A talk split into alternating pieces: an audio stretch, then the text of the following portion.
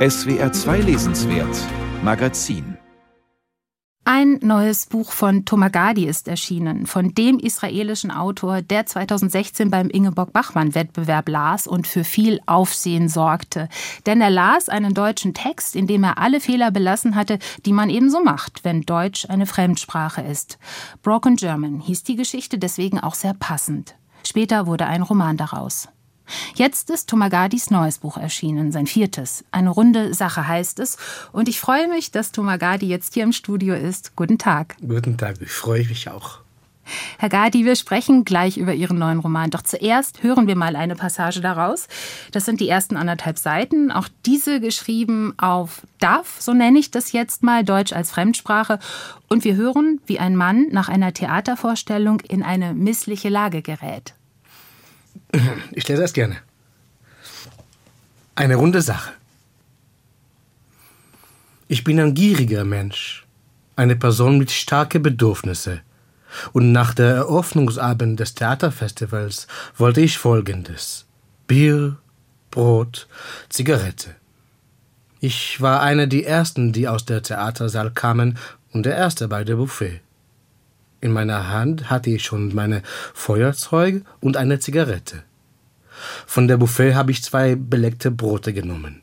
Dann ging ich zum Bar, kriegte ein großes Bier und das war's. Ich war dann bereit, rauszugehen, wo ich in Ruhe trinken und essen und rauchen könnte. Ich hatte dann aber auch klarerweise meine Hände ganz voll und nach zwei Schritte von Bar Richtung Ausgang rutschte ein Stück Salzgurke von meiner Brot auf den Boden.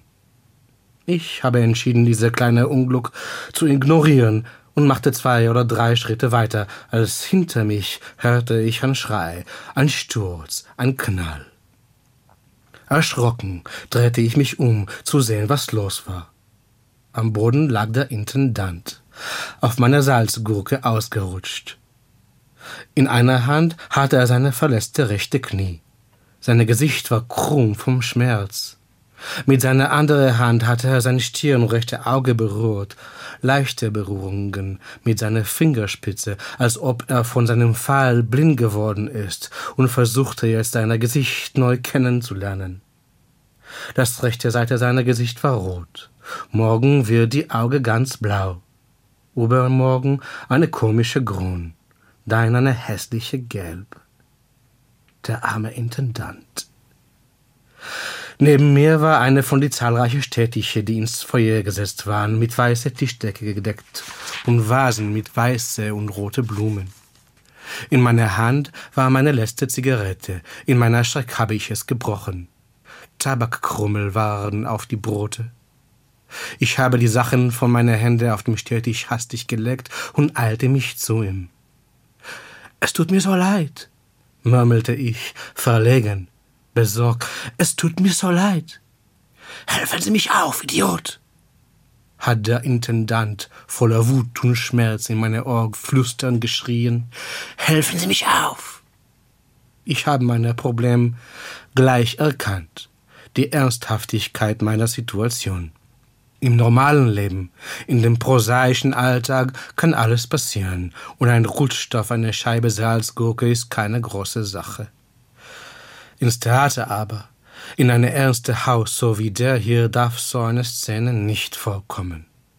So eine billige Akt, eine so abgespielte Slapsticks, so unmodern und so niedrig in seinem Niveau, hat auf einer Bühne wie dies kein Platz. Und ich, in meiner Achtlosigkeit, habe so eine Szene gerade hier trotzdem geschaffen. Ein Mann rutscht auf eine Scheibe Salzgurke aus, stürzt nieder auf seiner Arsch. Und wer muss die Hauptrolle spielen? Ausgerechnet der Intendant. Das Schmerz kommt und geht. Die blaue Auge auch. Das sind doch Kleinigkeiten. Das ist ja nichts. Was hier geschah, war viel Ernstes. Das Leben hat die Kunst beleidigt. Die Kunst wird Rache nehmen. Und der Schlachtfeld bin ich. Dankeschön, Tomagadi. Gerne. Ja, der Anfang Ihres neuen Romans, eine runde Sache. Der Anfang des ersten Teils, um genau zu sein, denn der Roman hat zwei Teile, darüber später noch mehr. Ja, Sie schreiben, das Schlachtfeld bin ich da zum Schluss. Der Erzähler heißt Tomagati wie Sie selbst und er gerät schon bald in wirklich große Gefahr. Er wird von einem jungen Mann namens Markus, der ebenfalls im Theater war, für den nächsten Tag auf seine Yacht eingeladen. Doch da hat der fiktive Tomagadi wohl was falsch verstanden. Erzählen Sie doch mal, Herr Gadi, was es mit dieser Yacht auf sich hat und was am nächsten Tag passiert. Äh, der Erzähler wacht auf und geht mit Markus zum Yacht, schläft ein im Auto und wacht auf inmitten der Wald und fragt, wo ist das Meer? Und wo ist die Yacht? Und dann fängt Markus an zu lachen. Neben Markus ist auch sein Hund, Rex, deutscher Schäferhund, eine böse Tier. Und äh, Markus fängt an zu lachen und lacht und lacht und lacht, bis er zu Ende lacht. Und dann erzählt er, dass es keine Yacht ist, sondern eine Jagd. Und Markus ist ein Jäger und der, der gejagt wird, ist der Erzähler. Und dann fängt er an zu rennen. Ja, dann fängt er an zu rennen. Er wird gejagt von Markus, er wird auch gejagt von Rex, diesem Inbegriff des deutschen Hundes. Das ist eigentlich äh, eine ganz schön schreckliche Situation. Sie, Sie schreiben das auf eine Weise mit brachialem Witz schon, aber es herrscht ein Gefühl von Lebensgefahr vor. Ja, da ist bestimmt eine Lebensgefahr. Ja, davor hat der Erzähler mit Markus ein, ein Gespräch am Abend zuvor. Markus ist in der Literaturbranche tätig und er erzählt Thomas Gardi, dass Geschichten sind wild und Geschichten brauchen Adrenalin. Aus dieser Grund vielleicht oder vielleicht auch nicht, wir wissen bis zu Ende nicht, warum Markus der Erzähler jagen wollte, aber so wird Adrenalin sozusagen in dem Geschichte reingepusht. Das stimmt. Es ist viel Adrenalin drin in diesem ersten Teil der Geschichte. Der Tomagardi, der da durch den Wald gejagt wird, der ist natürlich voller Adrenalin, so wie auch der Leser, die Leserin, äh, die das äh, mitverfolgt. Er kann sich dann aber retten auf einen Baum. Jeder ist weg. Rex äh, liegt unter dem Baum. Er kann den Rex ähm, unschädlich machen mit einem Plastikschlauch, eine Plastikvagina, die er ihm über das Maul zieht. Und sie laufen dann los, im Grunde als ähm, Schicksalsgenossen, könnte man sagen. Sie wollen zurück in die Stadt. Auf dem Weg treffen sie noch den Erlkönig. Und diese Gesellen, die müssen irgendwie zusammen durch die jüngere oder auch ältere deutsche Mythologie, so hat man das Gefühl. Dieser arme Tomagadi muss da auch irgendwie durch. Und am Ende kommt dann noch eine Hexe mit einem Ofen. Wieso muss der arme Tomagadi in der Geschichte ausgerechnet diese gruseligen Gestalten treffen? Für mich war er unterwegs in einer Wald aus Zeichen in der Welt von, von der deutschen Mythologie.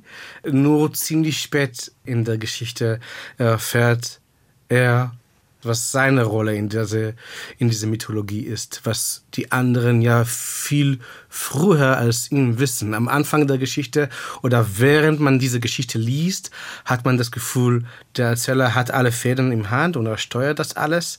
Dann, als es irgendwie rein und tiefer in der Geschichte geht, versteht man, dass er eigentlich der Letzte ist, der eigentlich versteht, was da geht.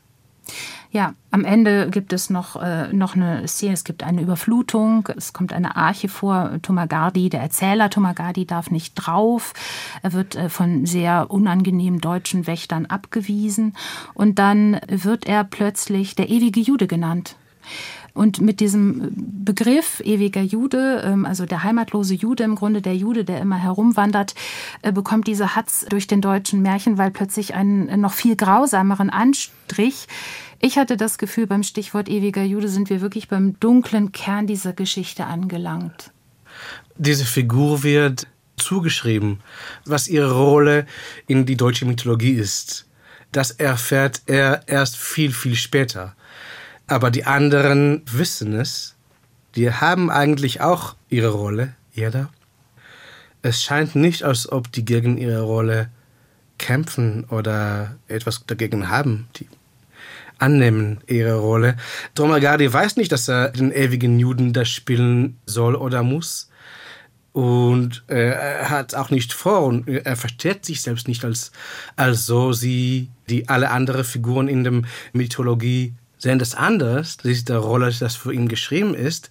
Und wenn er diese Figur von den ewigen Juden, was auch der Figur von ewigen Zeuge ist, weil der ewige Jude stirbt nie und verreist durch die Erde und sieht alles und dann kann er auch weiter erzählen. Und der Figur dieser Tomagardi will der ewige Jude nicht sein, er will dieser Teil in der deutschen Mythologie nicht sein.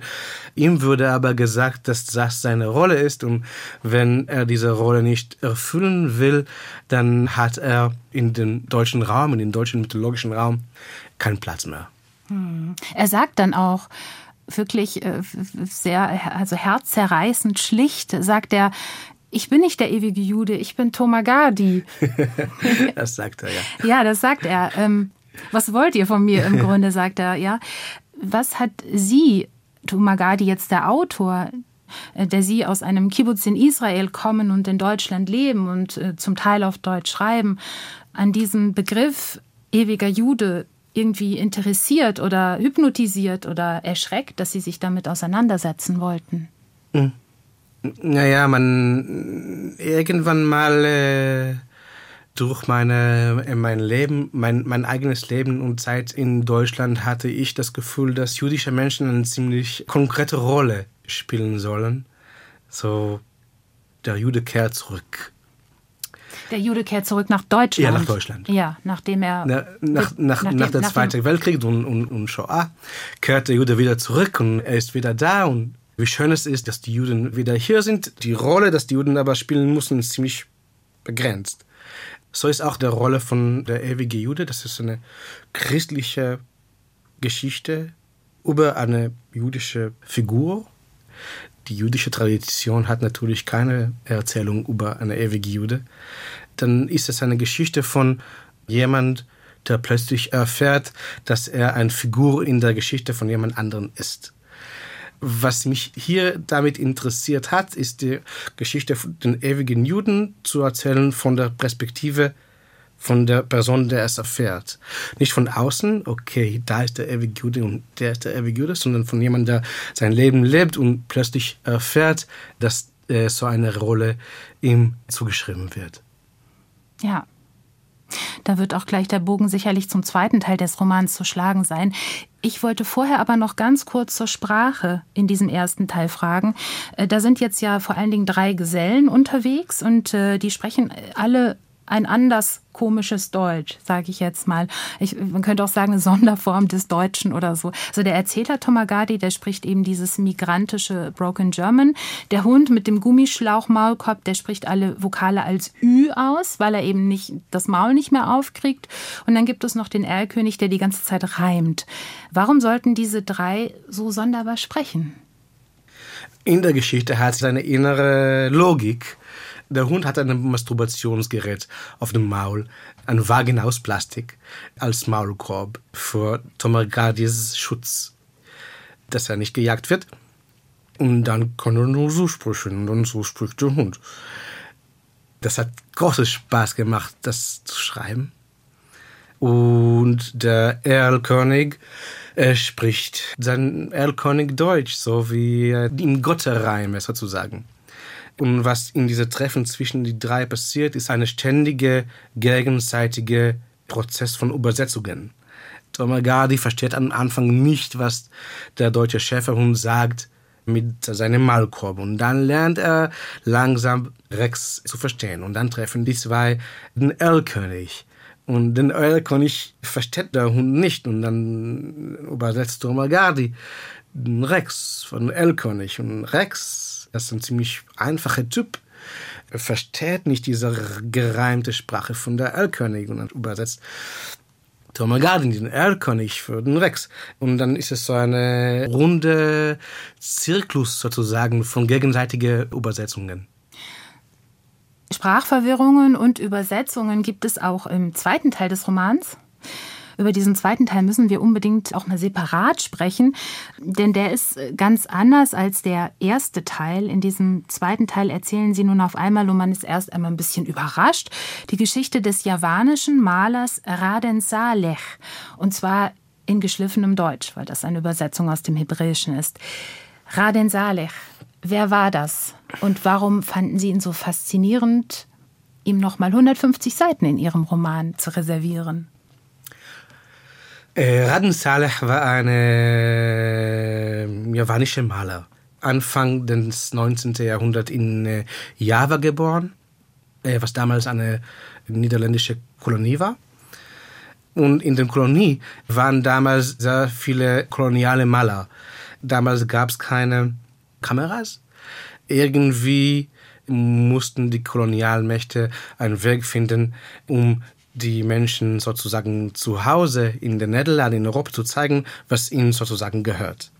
Kameras gab es nicht, dann gab es äh, Malerei und dann viele Kolonialmaler sind nach Java geschickt, wie auch zu an anderen Kolonien, um zu malen, die Kolonie zu malen und die Malerei dann weiter so zu Hause zu schicken. Äh, Radenshalle hat als ziemlich junger Kind angefangen. Radenshalle ist eine historische Figur, existierte wirklich.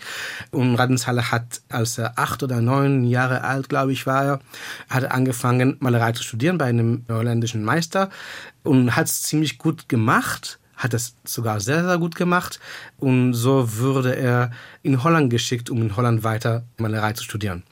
Am Anfang hatte Raden Salah in Holland, in Den Haag, gemalt, so in einem ziemlich für damals typischen holländischen Stil und Thematik, so Schiffe, Bruch auf dem See und Stürme und so. Ziemlich schnell hat er gelernt, dass das ungenügend für das Publikum, das seine Malerei sieht und hat angefangen, fantastische Jagdszenen zu malen, was das Publikum damals als dokumentarische Malerei verstanden hat, als sozusagen Zeugnisse und für Sachen, das Raden Salah selber selber gesehen hat, was aber nicht wirklich der Tat war, weil da mischen sich in Raden Salahs Malerei mischen sich Tiere, die in Wirklichkeit in der Natur einander nie, nie wirklich getroffen haben oder im Java nie, teilweise nie lebten. Es hat mich fasziniert, seine Figur hat mich fasziniert, weil es war für mich eine Geschichte, in der eine Person von einer kulturellen Raum zu einem anderen fährt, nimmt mit ihm alle seine Wissen, alle seine Fantasien, alle seine Erfahrungen. Und in den neuen kulturellen Raum haben diese Zeichen, diese Erfahrungen, diese Fantasien ganz andere Bedeutungen und Raden Saleh der Maler macht, was er kann und spielt mit diesen Bedeutungen, um in seine neue Heimat weiterzukommen. Ja, es gibt vielfältige Spiegelungen zwischen dem ersten und dem zweiten Teil, also motivische Spiegelungen, auch zum Beispiel das Motiv der Jagd, aber es gibt auch noch äh, viele andere. Es geht um Entwurzelung, Heimatlosigkeit, aber auch das Ankommen in einer neuen Kultur. Ist das auch wirklich das verbindende Glied im Grunde? Eine Person kommt, ein Fremder kommt in eine bestehende Kultur? Ist das die Verbindung zwischen erstem und zweitem Teil? Ich glaube nicht, dass es einen Schlüssel gibt, aber das ist eine Achse sozusagen. Es gibt ja diese Zitat im Buch von Ovoti Sharon, hebräischsprachige Dichter, einer meiner Lieblingsdichter. Ein Zitat, der irgendwie für mich ein Kern ist für diese zwei Teile des Romans. Und es ist sozusagen ein Kern. Und für mich habe ich mir gesagt, okay, nimm dieses Kern, Tomer, und entwickle dieser Kern in zwei Sprachen. Entwickle diese Kern für dich in deiner Fantasie. Einmal auf Deutsch und sieh, wo dieser Kern und wo die Sprache, in dem du dieser Kern entwickelst, wo es dich hinführt. Und dann nimm diese, diese Zitat das Herz sozusagen dieses Roman. Und entwickle es in deine Sprache, in deine deutsche Sprache, mit deiner deutschen Fantasie, deutschsprachige Erfahrung. Und entwickle es noch einmal, um zu sehen, wo es dann weiterführt. Denn für mich steht in der Mitte dieses Roman dieses Kern, dieses Zitat. Und die zwei Teile des Romans sind so Verzweigungen, kann man so sagen, in Sprache, die von diesem Kern weiterkommen. Das hebräische Gedicht ist beiden Teilen vorangestellt und mit einer deutschen Übersetzung. Hätten Sie Lust, es vorzulesen? Ich kann es versuchen. Ja, das fände ich schön. Also gerne auf Hebräisch und auch auf Deutsch. עצם העזיבה היא נקודה. את העזיבה אין להשיב. אחריה עזיבה תמיד בא למה עזבתיני, ואין לדברים סוף. Und jetzt auf Deutsch, auch von Anne Birkenhauer übersetzt. Das Verlassen selbst ist ein Punkt. Das Verlassen kann man nicht widerrufen. Nach dem Verlassen kommt immer, warum hast du mich verlassen? Und die Sache hat keine Ende. Avoti schon. Ja, danke schön, Tom Hagardi. Ja, das Gedicht ist beiden Teilen des Romans vorangestellt. Und äh, ursprünglich war der erste Teil eben auf Deutsch geschrieben und der zweite auf Hebräisch. Der wurde von Anne Birkenhauer ins Deutsche übersetzt. Ich habe überlegt, als ich es las, damit hat sich ja auch die Schreibrichtung verändert. Ne? Also, mhm. weil aus unserer Sicht würde man ein hebräisches Buch von hinten lesen, aus unserer Sicht. Das hieß aber auch, dass im Original die Texte aufeinander zuliefen, mhm. ursprünglich, nicht wahr? Sodass ähm, jetzt sich da eine Veränderung ergeben hat, nämlich, äh, dass beide Texte ja auf Deutsch da stehen und nacheinander ablaufen. Mhm. Macht das für Sie einen Unterschied oder hat das auch einen Sinn so? Interessant, ich habe darüber nicht gedacht, dass es das Richtung änderte was ich hoffe oder hoffte, als ich es geschrieben habe, dass in der Zwischenzone zwischen den äh, zwei Teilen eine, eine dritte Zone sich aufmacht, wo die äh, Leserin oder Lesen stehen würden und für sich in diesem Raum reingehen und eine dritte Sinn geben werden für diese zwei Teile, die rechts und links von ihnen stehen. Das war eine, meine Hoffnung, dass ich habe es irgendwie so probiert, ob es eine Lesererfahrung ist oder nicht, das ist nicht mehr in meine Hände. Ob das eine Leseerfahrung ist oder nicht, das müssen wir jetzt den Lesern überlassen, die jetzt auch zugehört haben. Thomas Gardi, haben Sie vielen Dank für den Besuch im Studio. Vielen, vielen Dank für das Interview und für die Einladung. Danke. Und wir sprachen über ihr neues Buch, das vierte bereits. Es heißt Eine runde Sache und es ist im Droschel Verlag erschienen.